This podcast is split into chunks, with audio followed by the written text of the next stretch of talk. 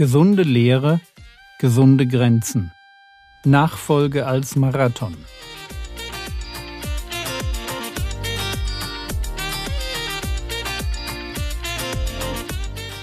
Theologie, die dich im Glauben wachsen lässt, Nachfolge praktisch dein geistlicher Impuls für den Tag. Mein Name ist Jürgen Fischer und heute geht es um meine Ehe. Brennen ohne auszubrennen oder gesunde Grenzen. Das ist das Thema dieser Woche. Wir leben in einer Zeit der Überforderung. Das mag ein wenig jammernd klingen, aber wenn ich sehe, wie viele Menschen ihr Leben gerade so schaffen, dann bleibe ich dabei. Wir leben in einer Zeit, die uns mehr abverlangt, als wir haben. Jedenfalls dann, wenn wir einfach drauf losleben und nicht genug nachdenken. Ohne gesunde Grenzen werden wir ganz leicht von Ansprüchen überrollt, die wir niemals erfüllen können. Und damit das nicht passiert, ein paar Gedanken zu dem Thema gesunde Grenzen in diesem Podcast. Gestern ging es mir um einen gesunden Umgang mit meinem Körper und meiner Seele. Stichwort Ruhetag. Mach genug Pausen.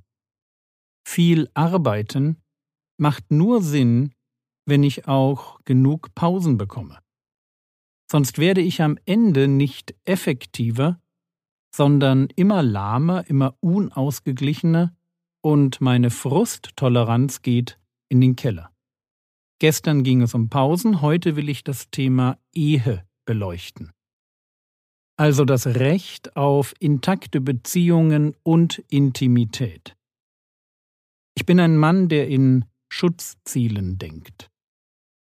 Wenn ich mich frage, wie ich meine Zeit einteilen soll, dann schaue ich mir zuerst an, wofür ich verantwortlich bin. Das sind meine Schutzziele. Und dann überlege ich mir, welches Schutzziel ist heute oder diese Woche das Wichtigste. Dahinter steht die Idee der gleitenden Prioritäten.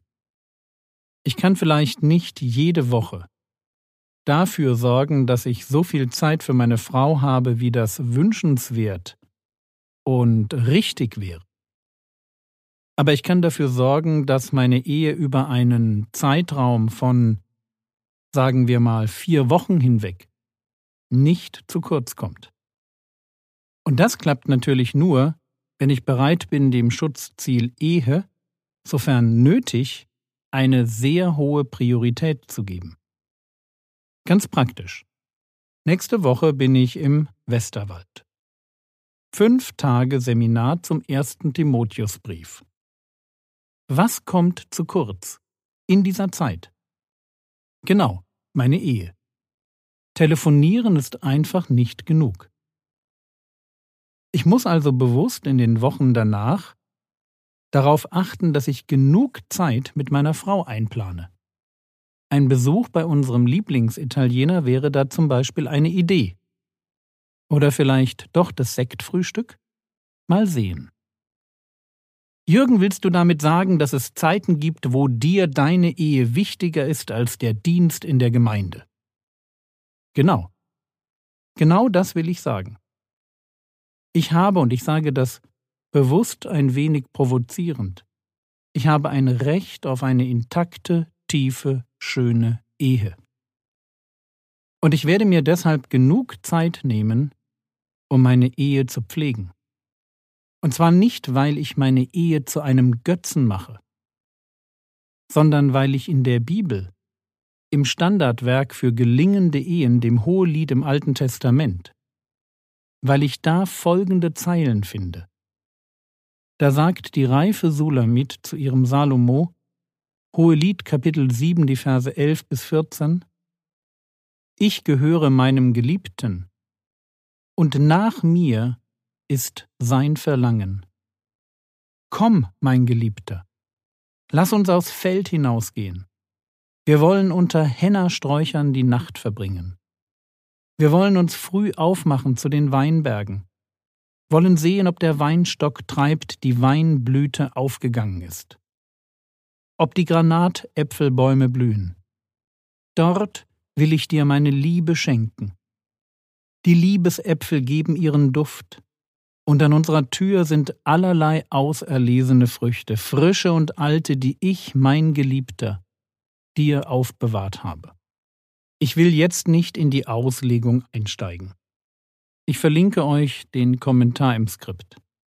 Mir reicht es an dieser Stelle darauf hinzuweisen, dass zu einer gut funktionierenden Ehe neben der wechselseitigen Bewunderung die Intimität gehört. Zweisamkeit, die bewahrt, gepflegt und über Jahrzehnte hinweg entwickelt werden will. Und hier im Text lädt sie, Sulamit, ihn, ihren Salomo, zu einem romantischen Wochenende im Weinberg ein. Und den Rest könnt ihr euch denken. Und es ist wichtig, dass wir diesen Text als ein Stück Bibel verstehen. Denn weder das gemeinsame Gebet noch der gemeinsame Gemeindedienst, auch nicht die Kinder oder das Haus, können ein Ersatz sein für romantische Zeiten, in denen Eheleute sich mit schönen Gefühlen beschenken. Und deshalb bin ich ein großer Befürworter von Eheabenden, gerne einmal in der Woche, und von Ehekurzurlauben, so ganz ohne Kinder. Und ich bin das aus verschiedenen Gründen. Meine Top 3. Erstens, ich lebe in einer sexualisierten Gesellschaft, die mir täglich Lust auf fremde Frauen macht. Eine erfüllende Ehe ist mein Schutz vor den Versuchungen der Pornografie, vor dem Fremdgehen oder vor lüsternen Gedanken. Dass wir uns nicht falsch verstehen, der Kampf gegen diese Sünden bleibt. Aber wie Paulus so schön sagt, um Unzucht zu vermeiden, soll jeder seine eigene Frau haben und jede Frau ihren eigenen Mann. Zweitens.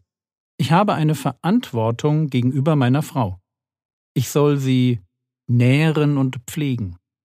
Ich soll sie ehren.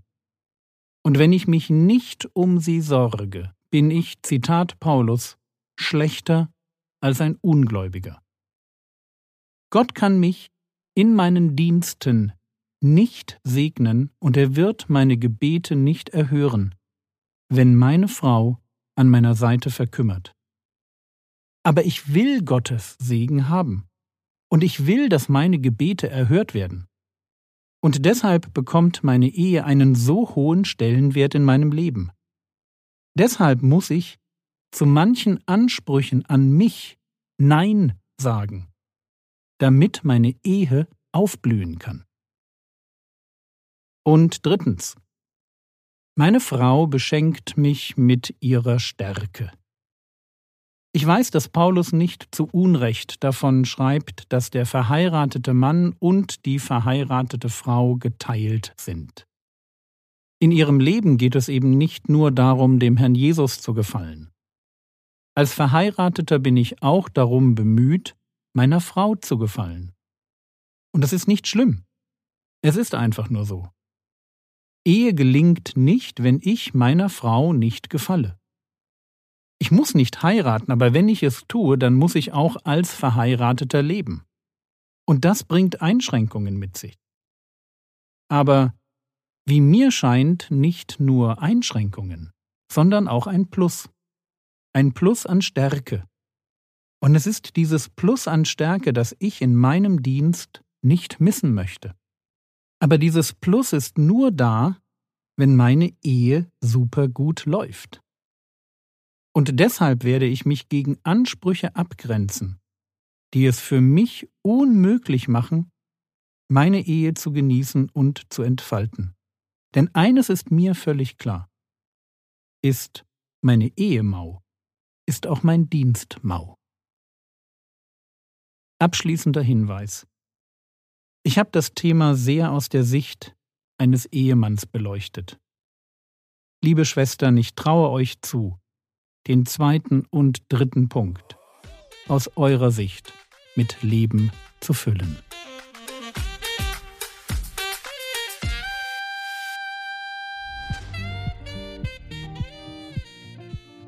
Was könntest du jetzt tun?